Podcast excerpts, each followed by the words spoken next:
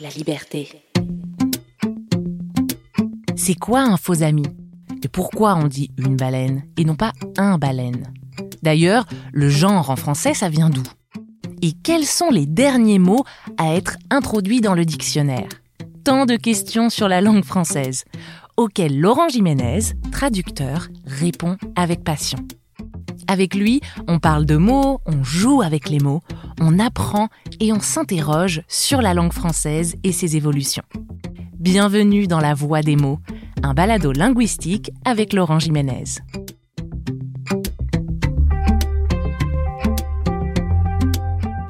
Bonjour Laurent. Bonjour Morgane. Alors aujourd'hui, on va parler des différents termes qui sont utilisés pour définir les premiers habitants du Canada. Donc on entend parfois le mot autochtone, mais aussi euh, les mots indigène, aborigène, voire même le mot indien.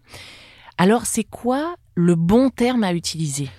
Oui, alors déjà, effectivement, tous ces termes-là sont des synonymes, donc ils peuvent, dire, ils peuvent vouloir dire la même chose, ça c'est un, un fait. Euh, maintenant, dans l'usage, effectivement, il y a hum, un terme qui euh, s'est imposé au Canada, c'est le terme autochtone, ou peuple autochtone, on dit aussi. Et euh, il y a plusieurs raisons euh, pour, lesquelles ce choix-là s'est fait. Euh, d'abord, c'est le terme, peut-être que c'est la, les raisons historiques, disons, c'est le terme qui figure dans la Constitution canadienne, peuples autochtones, et qui désigne très précisément les trois groupes que sont les Premières Nations, les Inuits et les Métis. Donc c'est un terme constitutionnel finalement. Donc de là est venu l'usage d'autochtones au Canada pour désigner les peuples en question. Euh, la deuxième raison pour laquelle on, utilise autochtone, c'est que ce terme est approuvé par les peuples autochtones francophones eux-mêmes. Au Québec, ils disent que autochtone, c'est le bon mot à utiliser, donc c'est un mot qui leur convient. Ça, c'est important. Et la troisième raison, c'est que c'est le terme qu'on utilise dans les organisations internationales en français, euh, autochtone, comme l'ONU par exemple, pour désigner les peuples qui ont toujours vécu dans le pays où ils se trouvent parle de, nations, peuples autochtones. Par exemple, le, peuple métis a pris naissance au Canada. Donc c'est pour ça qu'on parle d'un peuple autochtone. Euh, il, n'est pas venu de l'extérieur comme les Européens qui, eux, euh, se, sont, implantés euh, à partir du XVIIe siècle. Donc ils sont venus de l'extérieur. Ça, c'est la distinction. peuple autochtone, né dans le pays où il se trouve, et les peuples non autochtones qui sont venus de l'extérieur. D'accord. Alors pour le cas du Canada, euh, tu as expliqué que c'est venu, donc c'est un mot de la Constitution. Est-ce que ça veut dire que le mot est apparu au moment où la Constitution euh, est apparue aussi, enfin, a été en faite? 82. Ou est-ce que le mot existait avant, mais on l'utilisait pas ou la Constitution a. Est-ce qu'on a même on a utilisé le mot autochtone dès la Constitution ou ça a mis du temps?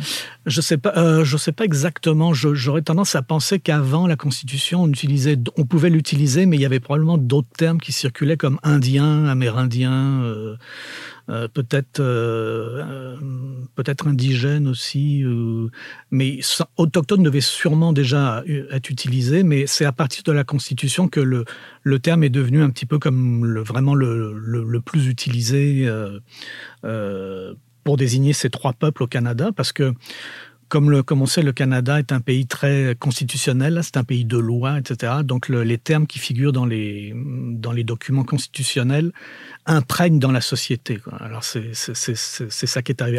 Je n'ai pas fait de recherche historique pour savoir si euh, on quel terme on utilisait avant, mais ça a clairement été déterminant euh, dans l'usage du mot autochtone. Maintenant, comme je disais, c'est pas juste parce que c'est dans la Constitution canadienne, c'est parce que c'est aussi un bon terme c'est pas, il n'y a pas de connotation péjorative. C'est pas un terme colonial comme indien, par exemple, ou amérindien, qui sont des termes qu'utilisaient les Européens pour euh, parler des, euh, des, autochtones. Donc, euh, il n'y a pas de connotation coloniale. C'est pour ça que les, les autochtones l'ont accepté.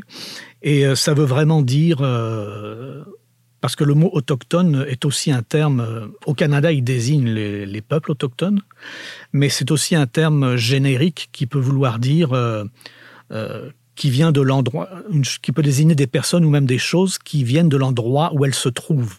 Par exemple, si, on dit euh, le maïs est une plante autochtone de l'Amérique, parce que c'est une plante qui, qui, n'a pas été importée, par opposition au blé, par exemple, qui a été importé. Donc, autochtone, au départ, ça veut dire qu'il est vraiment de l'endroit où il se trouve, qui n'a pas été importé. Et on peut toujours l'utiliser dans ce sens-là, d'ailleurs. On peut dire une, euh, une plante autochtone, euh, une culture autochtone, sans que ça fasse référence aux trois peuples constitutionnels. Tantôt, on a parlé des termes euh, indigènes, indiens ou amérindiens.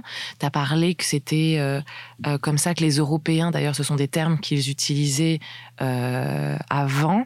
Est-ce que, pourquoi ces termes aujourd'hui sont à bannir? Ça dépend des, termes. indiens et amérindiens sont des termes qui sont rejetés par les, par les peuples autochtones parce que ce sont des termes d'origine coloniale. C'est une des raisons. L'autre problème avec indien et amérindien, c'est que c'est des termes euh, faux d'un point de vue géographique, puisqu'ils font référence à l'Inde. Indien, on est en Amérique. Donc il y a une espèce de... C'est pour des raisons historiques, évidemment, qu'on a utilisé le terme, puisque Christophe Colomb pensait avoir découvert, pensait être arrivé en Inde.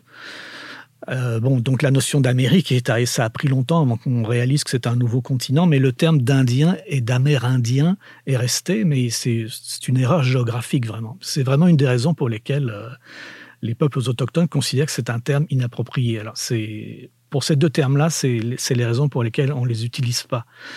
L'autre synonyme, c'est le mot indigène. Euh, alors ça, la raison pour laquelle on ne l'utilise pas, c'est que le terme a pris une connotation péjorative euh, parce que en France, jusque dans les années 1950, disons jusqu'à l'indépendance des pays colonisés, c'est le terme que la France utilisait pour désigner justement les populations colonisées d'Afrique et d'Asie. On disait les indigènes. Donc ça a pris une connotation euh, péjorative à cause de ça. Et du coup, euh, on l'utilise plus pour désigner des gens, pour désigner des peuples. Et alors, est-ce que autochtone, on a parlé de termes génériques, mais est-ce que autochtone, on, utilise ce même terme pour parler de tous les peuples natifs du monde, même en Australie ou en Amérique du Sud, par exemple?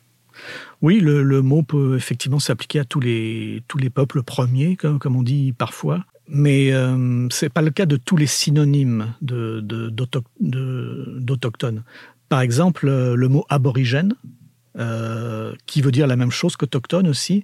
Euh, c'est un mot qui, euh, à partir du 19e siècle, a fini par désigner uniquement les autochtones d'Australie, pour des raisons propres à l'histoire de la France.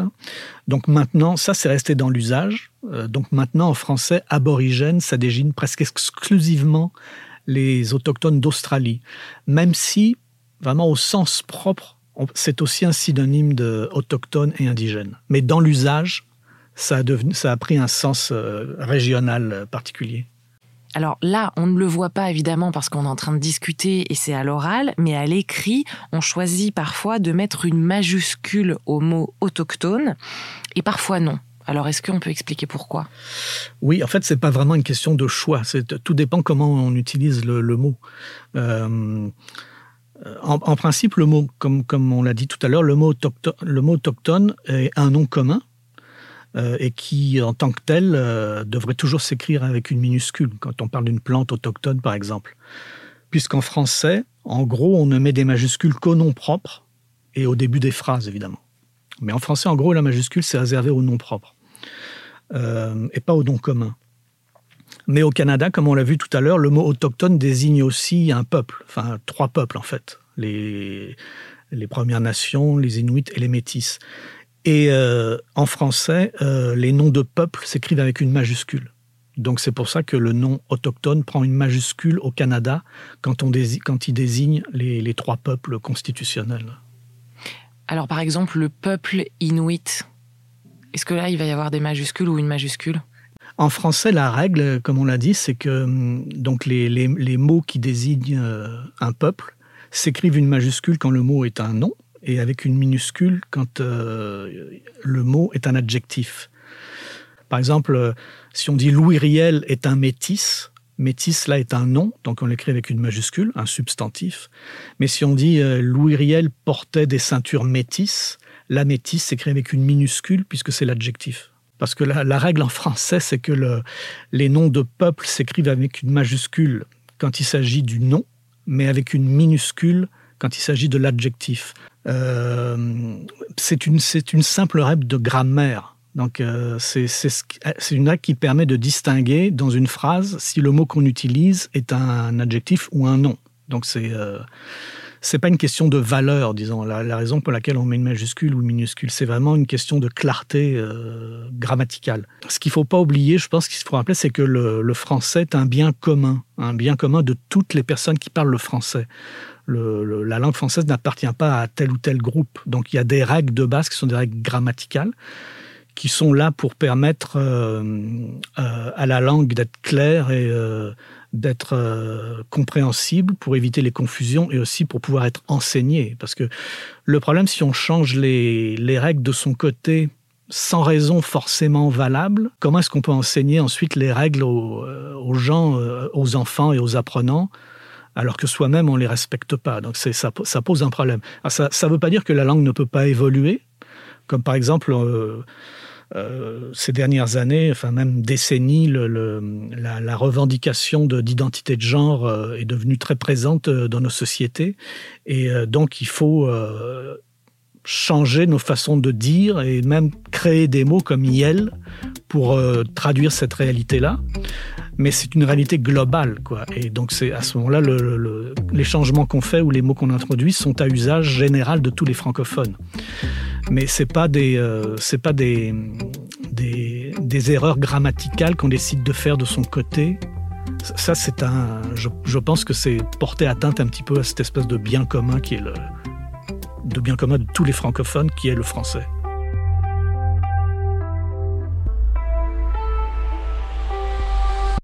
La Voix des mots est un balado signé La Liberté, préparé avec Laurent Jiménez et animé par Morgane Lemay.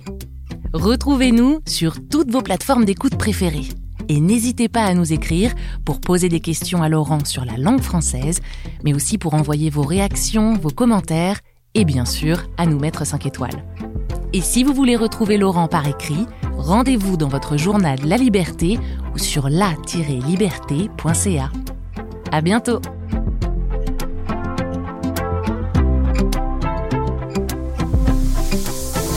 La liberté.